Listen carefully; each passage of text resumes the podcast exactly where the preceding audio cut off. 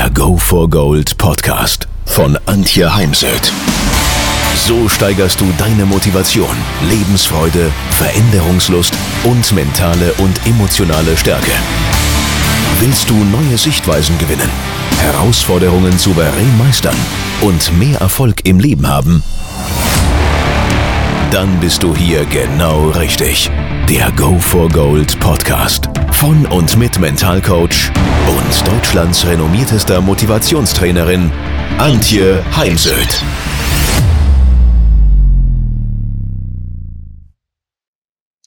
Vielleicht kennst auch du das Thema Nervosität und Lampenfieber vor einem Wettkampf, einem Kampf. Und das äußert sich bei den Sportlern sehr unterschiedlich. Bei den Jugendlichen verschlafen schon mal manche den Wettkampf. Die meisten sind eher super aufgeregt, hektisch, nervös. Und das Ganze, klar, gilt als erstes mal sicherzustellen, dass es nicht an technischen, körperlichen, physischen Dingen scheitert. Ich mich eben auf meinen Körper verlassen kann, dass ich gesund und fit bin. Was kann ich nun tun, um optimal in den Wettkampf zu kommen? Und hier helfen definitiv Wettkampf, Routinen, Wettkampf, Rituale, immer dasselbe zu tun. Das gibt mir persönlich Sicherheit. So, wie, wie baue ich das Ganze auf? Überleg dir mal eine mögliche Herangehensweise, schreib es wirklich auf und dann probierst du es im Training aus und auch in einem Wettkampf und anschließend überlegst du dir, war das jetzt das optimale Ritual oder muss ich irgendwo noch an einer Schraube drehen, etwas feintunen, damit es noch besser wird? Denn meistens bleibt es nicht bei dem ersten Entwurf eines äh, Wettkampfrituals. Und es kann auch sein, dass sich dein Wettkampfritual in, im Laufe deines Lebens verändert mit deiner persönlichen Entwicklung. So, was gehört alles in so ein Wettkampfritual hinein? Das kann sein Musik. Es ist nicht für jeden passend, kann auch mal ein bisschen von der Stimmung abhängen. Aber überleg mal, was kannst du beobachten bei Skispringern, die ihr Hotel verlassen oder bei Fußballspielern, die mit dem Bus ankommen und vor dem Stadion aus dem Bus aussteigen. Da haben nahezu alle Kopfhörer auf, weil sie während der Fahrt zum Stadion Musik gehört haben. Ein wichtiger Bestandteil könnte das Thema Ernährung sein. Bis wann möchtest du vor dem Wettkampf noch was essen und was genau? Natürlich auch das Thema Trinken, das Thema Kommunikation, mit wem möchte ich über was bis wann vor dem Wettkampf reden und welche mentalen Techniken und Übungen setze ich wann und wo vor dem Wettkampf ein. Bewege ich mich nochmal vorher, gehe in den Wald, eben dann auch zum Beispiel mit Musik oder möchte ich lieber mit Kollegen noch Karten spielen, zusammen Volleyball spielen in der Halle. Also Wettkampfrituale sind sehr individuell. Ich gebe dir mal ein paar Beispiele. Zum Beispiel ein Formel-4-Fahrer hat mir erzählt, dass er immer vor dem Wettkampf nochmal auf Toilette geht. Dann nimmt er genau drei Papierhandtücher in die Hand, trocknet sich die Hände, geht zur Toilettentür, also vom Toilettenraum, springt nochmal in die Höhe, ruft laut Vamos, dann geht er raus wo in die Nähe seines Autos, wo auch sein Helm liegt und seine Handschuhe.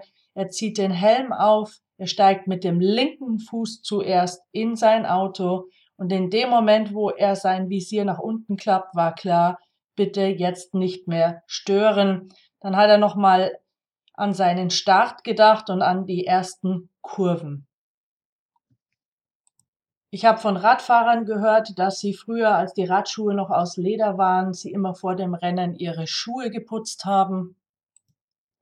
Der ehemalige Handball-Nationaltrainer Armin Emrich hat mir erzählt, das Ritual hat sich bei ihnen vor den Trainingsspielen angebahnt. Die Spielerinnen ließen während des Aufwärmens Musik laufen und äh, wenn es dann ernst wurde, war die Musik aus.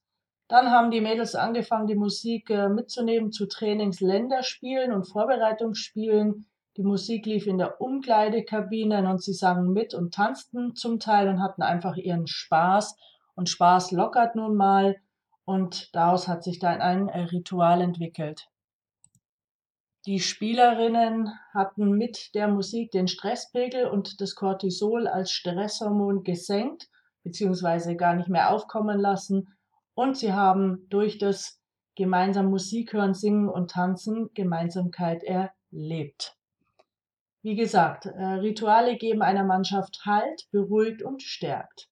Und was eben für eine Mannschaft äh, hilfreich ist, ist dann auch für den Einzelnen hilfreich.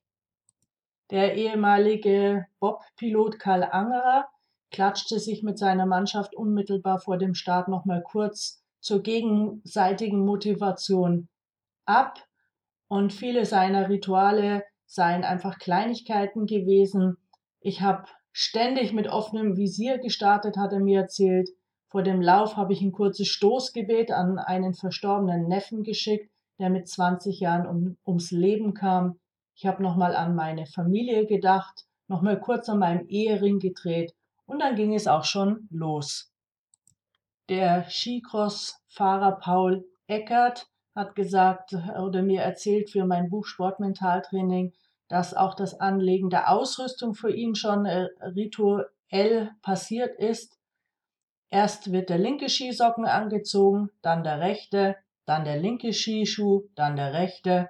Der linke Schuh, Skischuh wird als erstes zugemacht.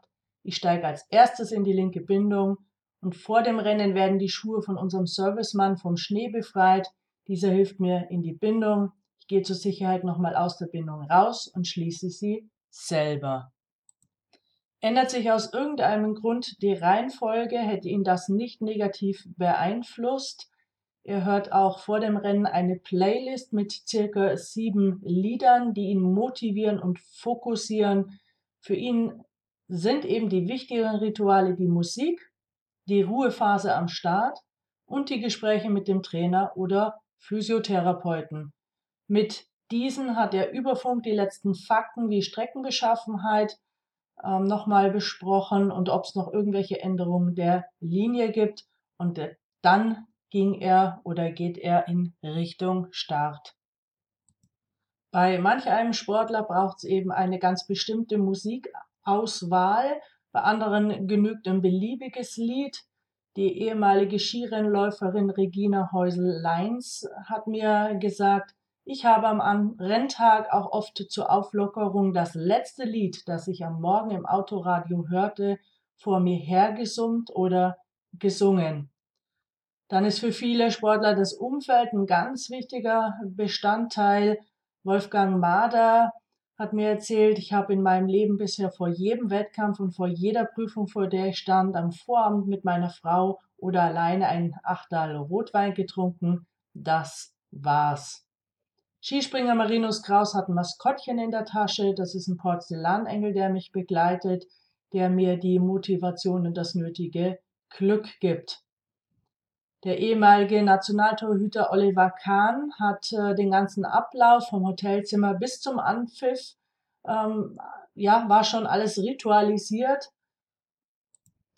Eine Schwimmerin hat mir erzählt, dass sie immer vor dem Wettkampf einen ruhigen Ort aufgesucht hat und Musik hört und unmittelbar vor dem Wettkampf, also wenn sie die Schwimmhalle betreten hat, dann hat sie sich auf ihren Start fokussiert und sich nochmal überlegt, wie genau gestalte ich jetzt das Rennen.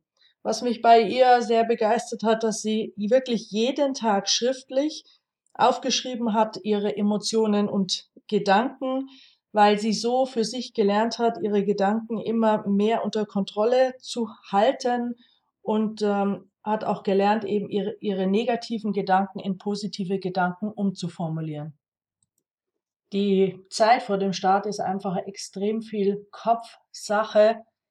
Finde für dich heraus, was ist dein idealer Leistungszustand und der liegt einfach irgendwo zwischen Entspannung, also Thema, ja, wenn ich zum Beispiel in der Sauna bin, beziehungsweise auch so einer ja, Couch-Haltung, also wenn ich mich auf der Couch befinde. Die, das andere Pol ist dann eben diese Nervosität, Lampenfieber, Angst vor Versagen. Und da finde wirklich deinen Ort der angespannten Entspannung oder der entspannten Anspannung, den Ort deiner souveränen Gelassenheit heraus. Und dieser Ort, der ist einfach für jeden woanders. Und dann machst du dir mal Gedanken und das am besten schriftlich. Wie komme ich, sollte ich eben zu locker, zu entspannt, verschlafen sein? Wie komme ich dann in meinen idealen Leistungszustand, in meine souveräne Gelassenheit? Und wenn ich eben zu nervös, zu angespannt bin, voller Lampenfieber, wie komme ich dann? Mit welchen Übungen, mit welchen Hilfestellungen, mit welchem Umfeld und so weiter, wie komme ich dann zu meinem idealen Leistungszustand? Wichtig, Angst ist Angst vor Versagen. Das kaufst du dir mit Leistungssport und der Teilnahme an Wettkämpfen ein. Nervosität ist einfach ganz normal, dann, wenn es um die Wurst, Wurst geht. Daher, ja, werte dich nicht dafür ab. Du bist deswegen auch nicht irgendwie anormal. Viele Menschen reden nur leider nicht drüber, dass sie das Thema selbst kennen oder ge gekannt haben, dass sie selbst schon vor einem Wettkampf schlecht geschlafen haben, einen nervösen Magen hatten, unruhig waren, ähm, ja, der Blutdruck gestiegen ist Daher wünsche ich mir auch, auch viel öfters, dass äh, erfolgreiche Menschen, Trainer, Väter, Eltern davon berichten, dass auch sie sich mit diesen Themen ja, beschäftigt haben, beschäftigen mussten. Für mich beginnt ein Wettkampf bei dem einen oder anderen schon Tage vorher, zumindestens aber am Tag vorher nämlich alles wirklich fertig zu packen in Ruhe und nicht zum Beispiel noch am Wettkampftag selbst morgens hektisch alles zusammensuchen, dann vergisst man irgendwas, sondern bereite alles am Tag vorher vor. Mir hilft dabei auch eine Checkliste, die ich dann immer akribisch durchgehe und abhake, ob ich auch wirklich alles dabei habe. Denn früher als Reiterin war es dann einfach ein Problem, wenn ich meine weiße Reithose vergessen hatte, die einfach noch im Trockenkeller hing. Wo bekomme ich jetzt vor allem mit meiner Größe eine Reithose her, die mir passt und dann eben nicht zu groß ist oder zu eng? Daher schreib dir mal eine Checkliste, eine Packliste. Dann überleg dir in Ruhe, was du frühstücken möchtest, was bekommt dir gut, was empfiehlt dir auch ein Ernährungscoach, dass du am Wettkampftag beziehungsweise am Abend vorher isst. Es lohnt sich da auf jeden Fall, sich mit einem Ernährungscoach auszutauschen, denn nicht alle äh, Themen, die so im Sport auf dich zukommen, haben mit dem Kopf oder der Technik zu tun. Gerade in Ausdauersportarten, Triathlon, Ultra äh, und so weiter ist das ein ganz wichtiger Punkt. Dann überleg dir, wann gehst du ins Bett. Ausreichend Schlaf ist natürlich Grundvoraussetzung. Und wie schaffst du es, dass du eben in Ruhe ins Bett gehen kannst? Wie möchtest du noch mit wem den Abend verbringen, damit dann eben auch sichergestellt ist, dass du in Ruhe schlafen gehen kannst? Dann bin ich immer am Tag vorher nochmal den äh, Weg zum Wettkampfort abgelaufen oder abgefahren habe schon mal geschaut, wo genau ist denn der Wettkampfort, damit ich dann nicht am Wettkampftag selbst in Panik ausgebrochen bin, weil ich den Weg nicht gefunden habe. Verlass dich da auch nicht auf dein Navigerät oder auf die Karte, sondern stell einfach sicher, dass du den Weg kennst. Am Wettkampfort selbst kenne auch den Weg zum Beispiel zur Toilette oder bei den Reitern zur Meldestelle, damit du eben, wenn du kurz vor dem Start nochmal auf Toilette gehen müsstest, auch weißt, wo du die nächstgelegene Toilette finden kannst. Ja, dann hast du sicher auch schon so Gesten beobachtet. Der eine zupft sich am Ohrläppchen, der andere klopft sich auf den Oberschenkel oder auf den Popo, der nächste greift nochmal zur Brille. Da finde eben auch deine Bewegungen, deine Anker, die mit denen du auch dein zum Beispiel Startritual auslösen kannst. Bei Golfern ist dies zum Beispiel oft auch das Herausnehmen des Schlägers aus dem Bag oder das Schließen des Klettverschlusses des Handschuhs.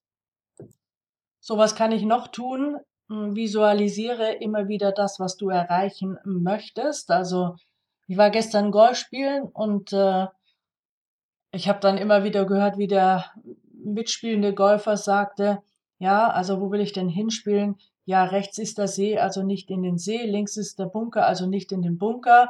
Und ich habe dann irgendwann mir nicht mehr verkneifen können zu sagen, ja, und wo willst du denn hin? Fokussiere dich doch auf den Zielort und nicht auf den Punkt, wo du nicht hin willst. Visualisiere eben, wenn du zum Beispiel aufs Podest möchtest, und so machen es äh, viele Mannschaften und Sportler schon lange im Voraus im Training immer wieder, wie du eben am Tag X auf dem Podest stehen wirst. Du hörst die Nationalhymne, du hörst die Zuschauer klatschen, du siehst den Funktionär, wie er dir die Medaille um den Hals hängt. Du siehst dich anschließend bei deinem Trainer bedanken für die Unterstützung und bei deinen, äh, deinem Team. Also alles, was dazugehört, dem Kopf ist es dabei völlig egal, ob die Bilder konstruiert sind oder nahezu egal, ob die Bilder konstruiert sind oder du schon mal erlebt hast, ob du den Wettkampfort schon mal besucht hast. Es reicht, wenn du das Ganze dir konstruierst.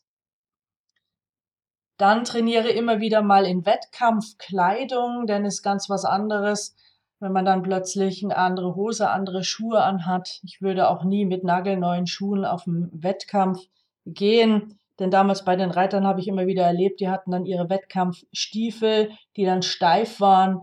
Das Leder war hart und ähm, daher immer mal auch in dem unbequemen Sakko sich aufs Pferd setzen und in Wettkampfkleidung trainieren. Wichtig, und da bin ich immer wieder erstaunt, dass das doch nicht bei allen Trainern auf der Agenda steht, ist auch das Wettkampfähnliche Training.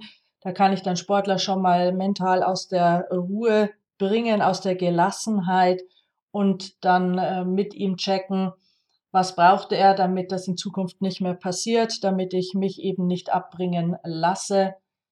Also auch hier Visualisierungsabschottungshilfen einzusetzen, zum Beispiel als Golfer, wenn ich auf die T-Box gehe und rund um mich herum stehen andere Golfer, stehen Zuschauer und ich äh, fühle mich irritiert durch die Blicke der Zuschauer auf mein Spiel, dann könnte ich zum Beispiel mental in ein imaginäres Haus gehen, das eben auf meiner T-Box steht.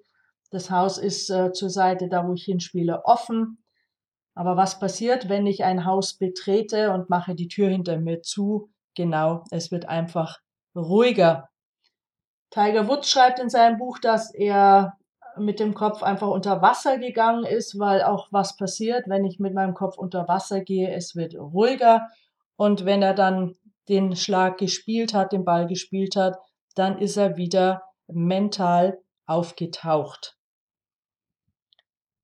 Mit Reitern bin ich früher zum Beispiel immer zu sogenannten Trainingswettkämpfen gefahren, also Pferde verladen, in den Nachbarstall gefahren, ausgepackt und dann eben einen Trainingswettkampf absolviert, weil hier können alle Abläufe schon einmal geübt, trainiert und verfeinert werden und selbst wenn ich weiß, es ist nur ein Trainingswettkampf, so wird sich doch schon auch Lampenfieber einstellen und manches braucht einfach auch Erfahrung.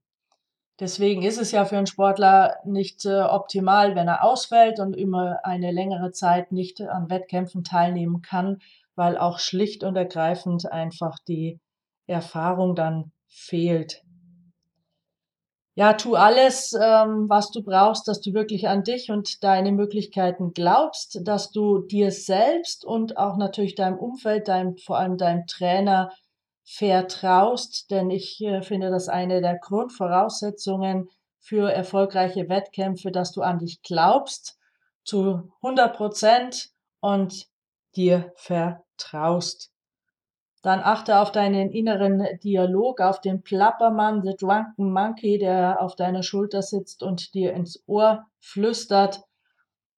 Stoppe ihn, sollte er ja so Dinge äußern wie das schaffst du nicht und dann komm dir mit positiven Handlungsanweisungen. Und last but not least, unterschätzt bitte den Einfluss des Trainers nicht oder unterschätze du als Trainer deinen Einfluss auf den Sportler und die Mannschaft nicht. Denn wenn du selbst nervös bist und zeigst dies zum Beispiel durch Körpersprache oder Brustatmung, dann musst du dich nicht wundern, wenn du damit Sportler ansteckst. Achte eben auf deine Körpersprache, Denn wenn du nervös bist und dem nachgibst, dann hast du einfach eine andere Körpersprache, als wenn du aufgerichtet, Kopf gerade, Schulterblätter zurück, Bauch raus, auf beiden Beinen stehend, ähm, ja, dein am Spielfeldrand stehst oder ob du eben in dich zusammensackst, Schulterblätter nach vorne nimmst, Kopf runter, Blick auf den Boden. Besprich mit deinen Sportlern ganz genau, welche Ansprache sie vor einem Wettkampf brauchen, denn Worte wie du mach mir nicht denselben Fehler wie beim letzten Wettkampf oder ah, musst überhaupt keinen Stress haben oder hey, blamier mich heute nicht, das sind sicher Worte, die nicht ideal sind für einen guten Wettkampf. Lass auch dich als Trainer filmen, aufnehmen, so dass du mal ähm, im Nachgang analysieren kannst, wie du wirkst, wenn du dich selbst da auf dem Film siehst, wie deine Ansprache ist, welche Worte hast du genutzt, also auch für Fußballtrainer während der Halbzeitpause unbedingt sich mal filmen und aufnehmen und das dann später analysieren und eventuell optimieren. Hol dir eben als Trainer ein Feedback, besprecht bitte nach einem Wettkampf nicht nur die Leistung des Sportlers, sondern auch, was ist eventuell im Umfeld passiert, was äh, nicht ideal war, was gestört hat und was hat geholfen, also was mehr von dem, was äh, eben geholfen hat, nicht nur Feedback in der negativen äh, Richtung. Ja, dann kannst du natürlich auch, was mir gerade noch einfällt, Aufwärmrituale dir mal notieren oder beim Tennis zum Beispiel ein Pausenritual ist natürlich auch extrem wichtig, weil im Tennis in der Pause auf der Bank zu sitzen, sich ein Handtuch über den Kopf zu ziehen und sich abzuschirmen und selbst dann runter zu putzen, ist wenig sinnvoll. In der Pause ist ja auch wichtig, sich für einen Moment zu entspannen. Was hilft mir da? Ist es eben Bauchatmung? Ist es Visualisierung? Thymusdrüse klopfen, Wingwave, Klopftechniken. Da gibt es jede Menge an Möglichkeiten. So, und wenn du jetzt noch Fragen hast zu dem ganzen Thema, dann schau doch mal in mein Buch Sport Mentaltraining mit dem Vorwort von Oliver Kahn. Es gibt äh, natürlich bei mir Einzelcoaching zu buchen zum Thema Sport Mentaltraining. Es gibt eine Ausbildung zum Sport Mental Coach. Es gibt Seminare zum Thema Sport Mentaltraining. Ansonsten schickt mir eine E-Mail.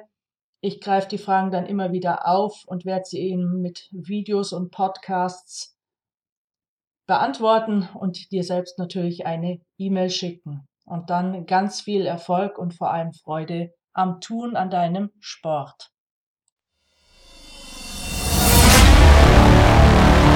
Wenn ihr mehr wissen wollt, dann geht auf www.heimsöd-academy.com bzw. www.antje-heimsöd.com. Dort findet ihr auf den Blogs viele spannende Artikel zu den Themen Motivation, Erfolg, mentale Stärke und Frauenpower. Und viele weitere Unternehmertipps. Denkt immer daran, wer will, findet Wege. Wer nicht will, findet Gründe. Ciao und bis bald, eure Antje Heimsöd.